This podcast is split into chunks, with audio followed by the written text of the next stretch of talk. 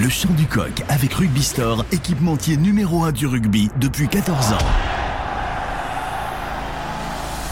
Actu, résultats, interview, décryptage, équipe de France. Tous les jours, avec le Midi Olympique, c'est le journal de la Coupe du Monde. Bonjour à tous et bienvenue dans le Chant du Coq, le journal du mondial de midi olympique. Comme tous les jours dès 8h30, vous ne raterez rien de l'actu de cette Coupe du Monde qui entre dans son Money Time. Car oui, on connaît l'un des deux finalistes. Les All Blacks ont tenu leur rang hier soir face à l'Argentine et on va y revenir dans quelques instants.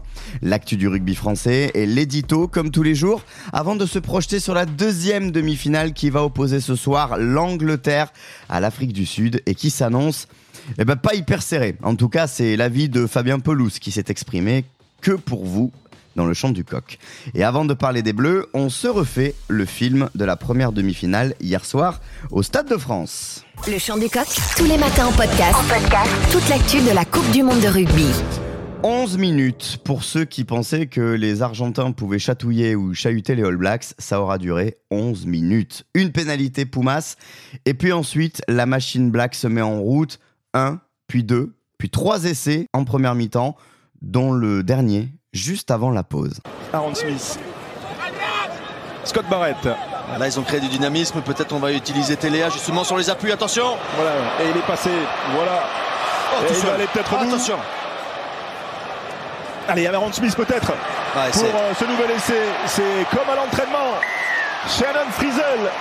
Le deuxième essai des Blacks. Ah, quasiment en marchant Quasiment en marchant, il va aller conclure cette, occasion.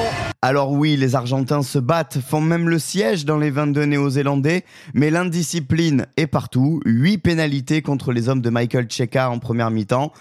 Et la deuxième période démarre euh, comme la première s'était terminée, avec Aaron Smith, puis Fritzel en terre promise. 34-6 avant la 50e minute, la messe est dite. La question est de savoir si les Argentins vont réussir à marquer un essai pour sauver l'honneur. Et la réponse, c'est non. Intransigeance, 7 essais marqués et un score final de 44 à 6 pour les Néo-Zélandais qui n'ont jamais, jamais, jamais tremblé. Et 8 semaines après avoir ouvert le bal de ce mondial, eux seront là samedi prochain pour aller tenter de décrocher un quatrième titre mondial. Non, non, définitivement, il ne fallait pas enterrer les All Blacks.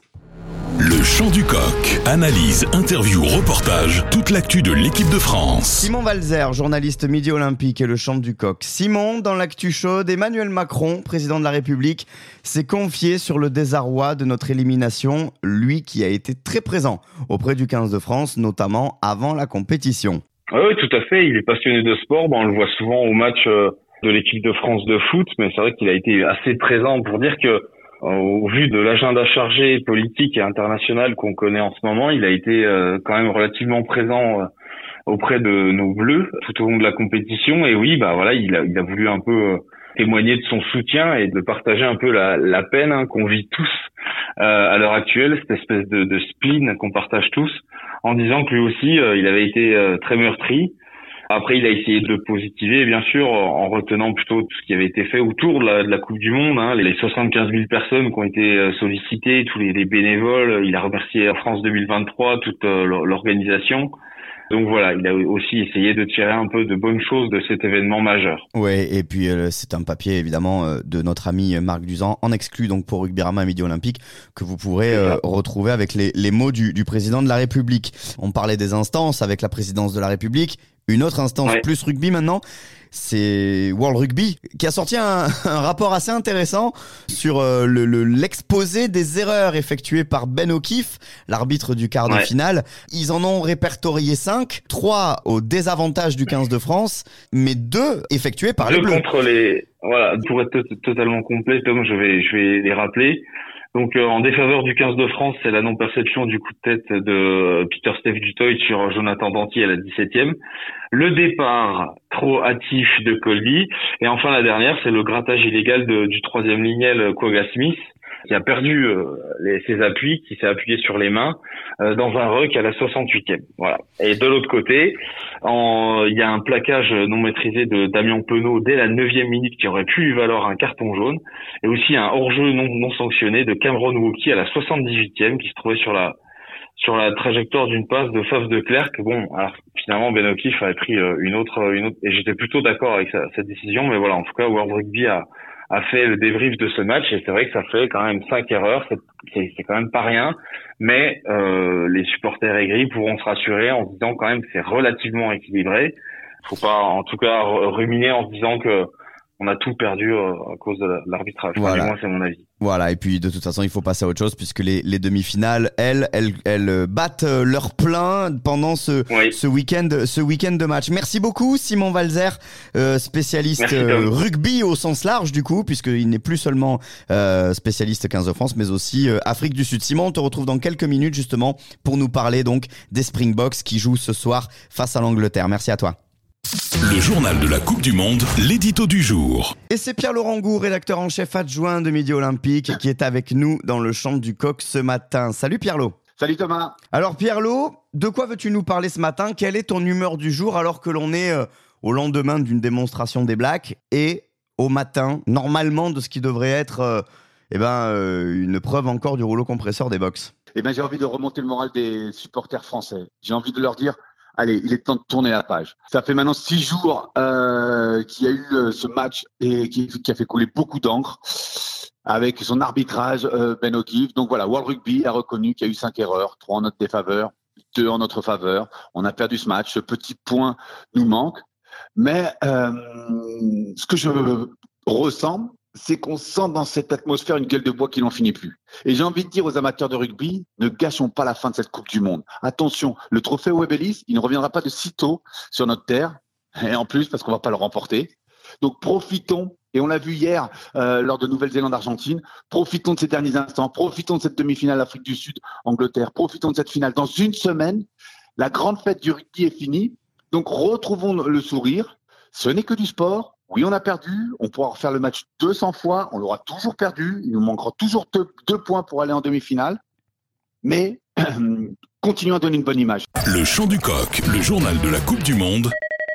Décryptage. L'œil de Lafont avec Romain Lafont, journaliste Midi Olympique Rugby Rama.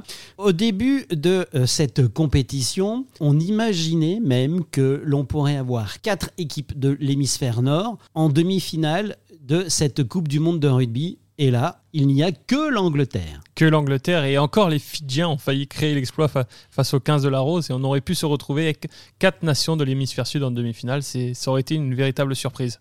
Mais alors comment ça se fait? On a sensiblement les championnats les plus difficiles, on a le Six Nations qui est parmi les plus difficiles, on a euh, des coupes d'Europe dans lesquelles les nations de l'hémisphère sud veulent faire monter leurs équipes. Pourquoi on n'y arrive pas? Et malgré tout, oui, toujours ça fait qu'une seule Coupe du Monde à l'heure actuelle pour euh, l'hémisphère nord, celle de l'Angleterre en 2003. Toutes les autres sont revenues à l'hémisphère sud. Alors, est-ce que c'est un, problème d'expérience? Il faut rappeler que les deux meilleures nations mondiales, la France et l'Irlande, avant la compétition, ont été éliminées en quart par euh, l'Afrique du Sud et la Nouvelle-Zélande. Il faut rappeler que l'Irlande n'a jamais passé les quarts de finale. Ça peut être une des explications de, leur euh, défaite contre la Nouvelle-Zélande. C'est peut-être ce, ce manque d'expérience en Coupe du Monde.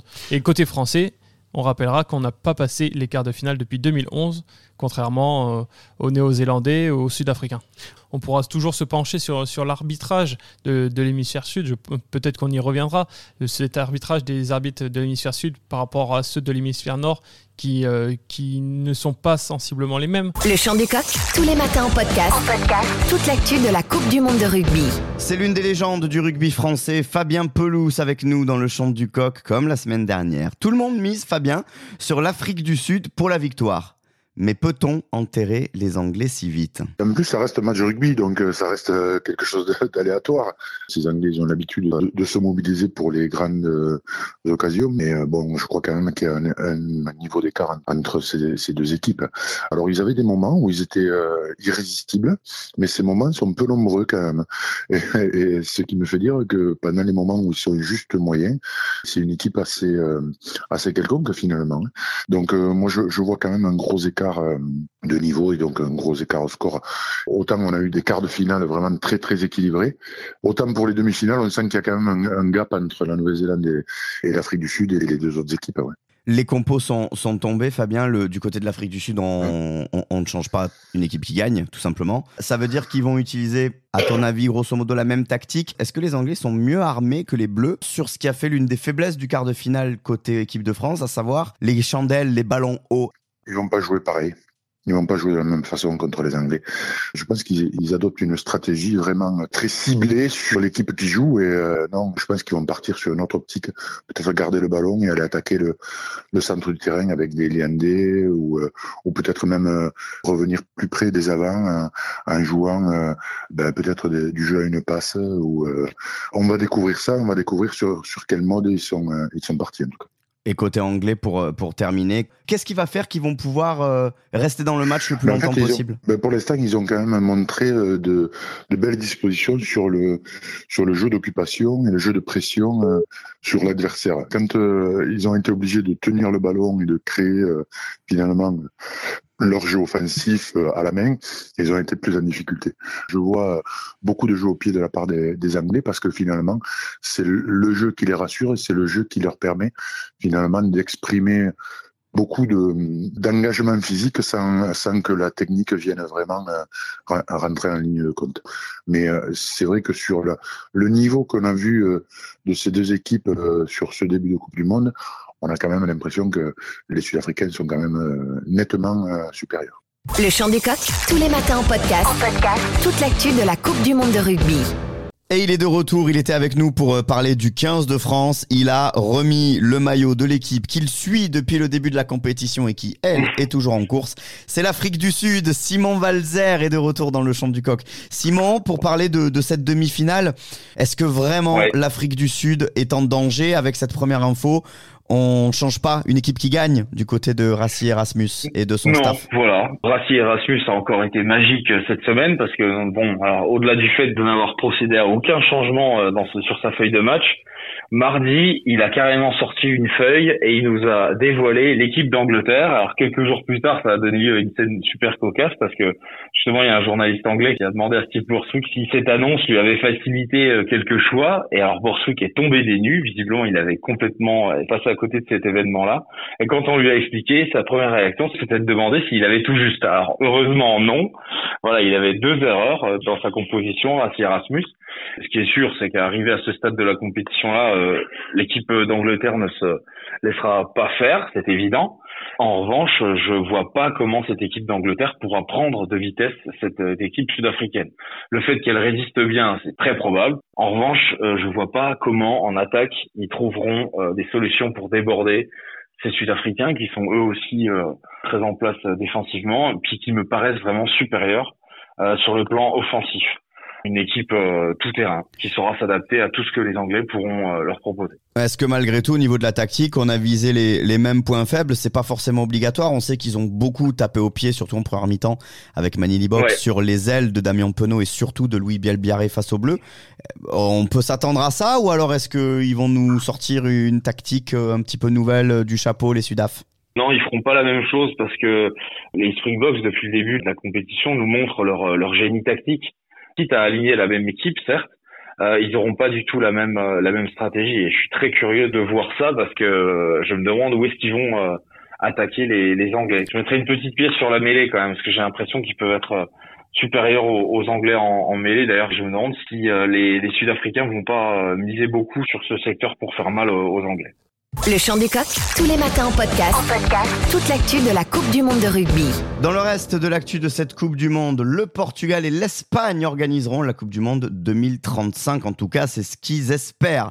Les deux pays auraient l'envie donc d'une co-organisation de l'événement. Pour l'instant, ils en sont évidemment au stade du projet, au contact et à la réflexion.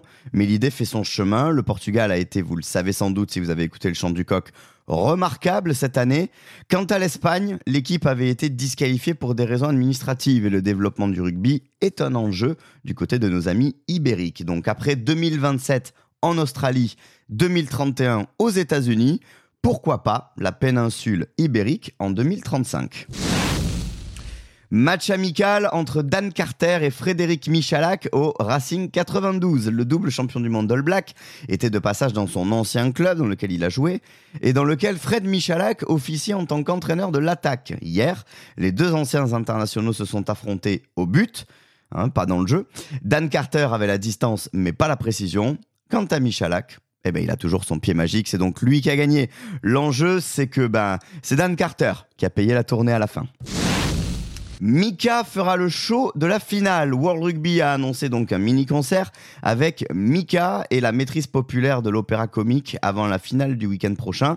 Spectacle dans lequel ils interpréteront un mélange en couleurs des titres eh ben, connus du chanteur euh, franco-libanais, réarrangés pour l'occasion afin de partager avec les spectateurs un voyage musical, a précisé le communiqué. Pas sûr hein, d'entendre l'hymne des supporters de cette Coupe du Monde de rugby.